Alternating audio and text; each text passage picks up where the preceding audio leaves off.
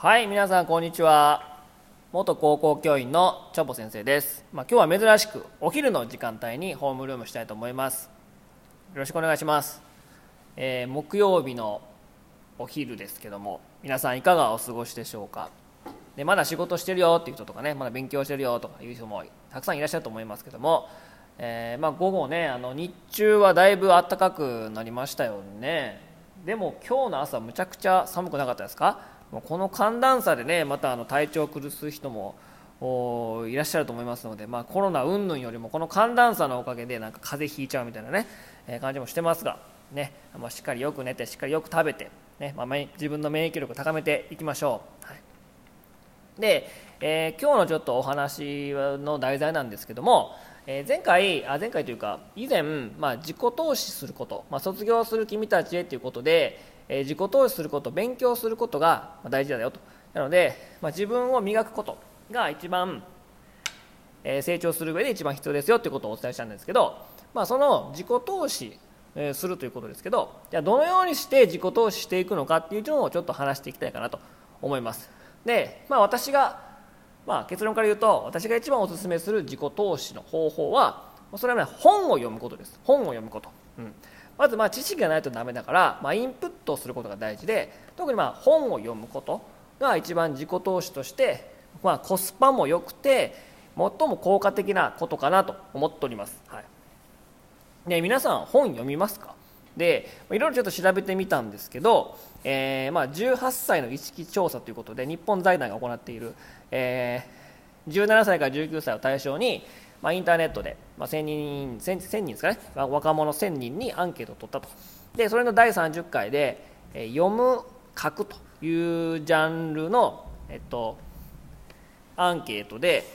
読書をしますかというようなアンケートがありました。で1ヶ月で本を読む冊数何冊ですかどれぐらいですか？と聞いたら、えー全く読まないが32.7%で2位で1位がですね1冊から2冊読みますよと、えーいう人が44.8%なので意外多かった。意外にね若者って本読んでるんだなと思いました。でほとんどその紙媒体電子媒体でなく紙媒体で読んでると、まああのまあ、勉強の、まあ、参考書とかにも入れてるのかもしれないですけどなかなかリテリテラシーの高い人を中心に聞いてるんですかね、はい、で意外な結果だったんですけど何が意外かっていうと2017年の朝日新聞の、えー調査で、えっと、大学生ね日本の大学生どれぐらい1日に本を読む時間を取りますかというアンケートがあったんですが、えーそれがですね、えっと、0分ね0分とか読んでないですよね。0分っていう人がね5割近くいたということもデータを見たので高校生から大学に上がるにつれてそこまで本読まんくなると思って何してんの大学生みたいなね。アカデミックしに行く場所だから大学って、うん、でもまあ自分のやつを思い自分の大学時代を思い返してみると、ほとんど遊んでたなっていう感じもしししなくもないんですけど全然本読まなくなっていると。さらに社会人にもなると、まあ、自己研鑽に当てる時間が、えーた確かね14分ぐらいしかないと。14分ですよ。14分。はい。なので大人になればなるほど経験を積めば積むほど年取れば取るほど知識というのは積み重なってきてどんどんどんどん自己成長、えーね自己投資をしていって成長につながっていくわけですけど大人になればなるほど本も読まなくなるし自分に対しての勉強をしなくなっちゃうんですよね日本人ね、うん、なんか勉強っていうのものが高校でまでで終わっちゃうみたいな人多くないですか？なんかもったいないですよね。それからの人生の方が長いのに、えー自己投資っていうか自己検査に与え当てる時間が少なくなっちゃうっていうのがなかなかちょっとそこは問題なのかなと思いますので。なので本を読めば、ね、大学生になった、ねえー卒業して大学生になる君たちさらに働いてる人もそうですけど本を読むだけで半分以上のなんていうんですかねステータス上がるというかかなり上位何パーセントに本読むだけでなれなれるんですよ。これって結構すごくないですか？ですよね。なので本を読むだけで上位何パーセントに入れるから別に競争じゃないけどなので勉強してる自己投資をしてる人が少ないっていうデータがあるんだからそれを勉強すればデータ上はもうごぼう抜きできるんですよ、はい、じゃあ本読みましょうってことですけどでもなかなかその本を読む習慣がない人とかどんなん読んだらいいのっていう人が結構いると思いますので、まあ、おすすめというかねあまあこういうふうにして本読めばいいのかなっていうちょっとおすすめのことをお伝えしたいかなと思います。で本っていろんなジャンルあると思います。まあ、歴史とか文学とか哲学とか思想とか科学とか美術とかビジネスとか漫画とかねもう本当にたくさんあるしどれ選んでいいかまあ分かんないっていう人も、まあ、結構中にはいると思うんですけど、うん、とりあえず店頭行ってみましょう。本屋さんね。本屋さん行ってちょっと足し読みしてみると。で面白い本っていうのは最初の数ページ読めば分かりますから初めにとかね。最初のところ読めば大体あの面白いかどうか分かるからとりあえずまあなんか手に取ってみてなんかおもろそうやなみたいな。でまあ選ぶ基準は本当に自分がおもろいかおもろくないか。でで、えー、判断すればいいと思います。これおもんないなこれなんかあんま興味ないなっていうことは別に読まなくてもいいし自分の興味あることだけ。で自分の面白いなと思うことだけをの本をジャンル読めばいいと思うのでビジネス書しかあかんとかね文学さえ読んでおけばいいとか、まあ、そういうなジャンルを別に語ればないでいいからとりあえず自分が面白いか面白くないかで判断しなんか面白そうやったら手に取ってみて最初の数ページ読んでみてなんかこれ読みやすそうやな面白そうやなと思ったものを、えー、まあ、買ってみると、うん、で買う方法、まあ、いろいろあり、ま、あると思いますけども、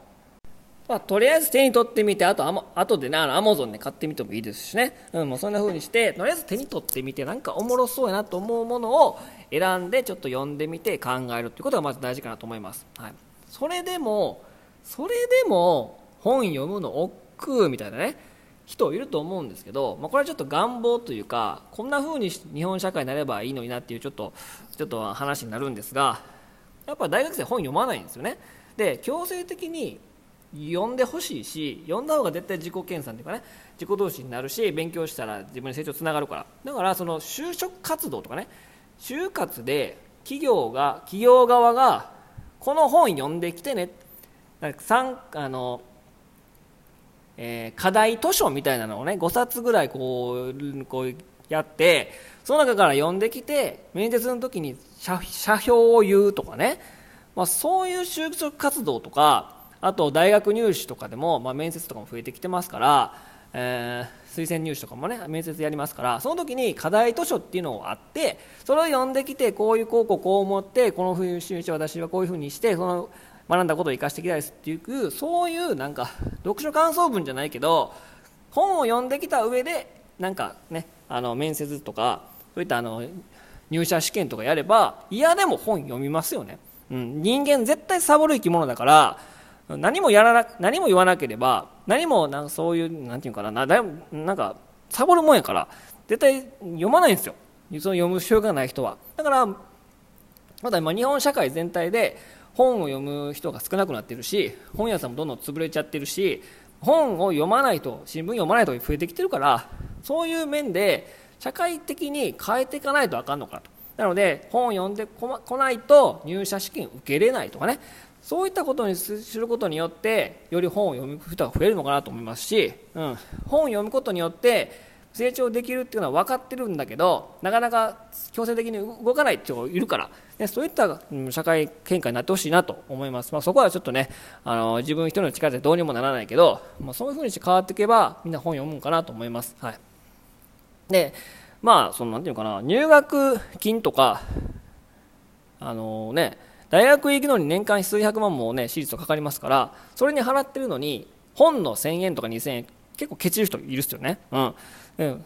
なのでそそこまでだって高くもないから、まあ、自分にとって何が一番いいのか一番コスパが良くて成長できるのは本を読むことだと思いますからぜひね皆さんね本屋さん行ってみてアマゾン見るだけでもめちゃくちゃ本ありますからね、まあ、レビューもあるし、まあ、そのレビューを信じて買う買わない決めるのはどうかなと思いますけども、ま、自分がおもろいなと思うものを手に取って読んでみると。そうするとどんどんどんどん積み重なっていくとですねつの間にか日本の上位何パーセントになるから本読むだけで。そうすると自分の成長につながりますから。はい。えー、ということで、えー、今日はまあ自己投資、えー、コスパのいい最もいい方法は本を読むことという話でした。皆さんは読んでるでしょうか？私もね、あの隙間時間を見つけて、え読んでますので。あと私はあの電子媒体 Kindle で読んでます。Kindle とかあとコミックシーモアとかね。あれも結構意外に小説とか実用書も入ってるんで、うん、それをまあ持ち歩くことがないので本はかさばらないからおすすめですよ。なので皆さんもね、えー、コツコツと本を読んで自己成長につなげましょう。ということで今日はお昼の時間帯の、えー、配信でした。それでは皆さんバイバイ。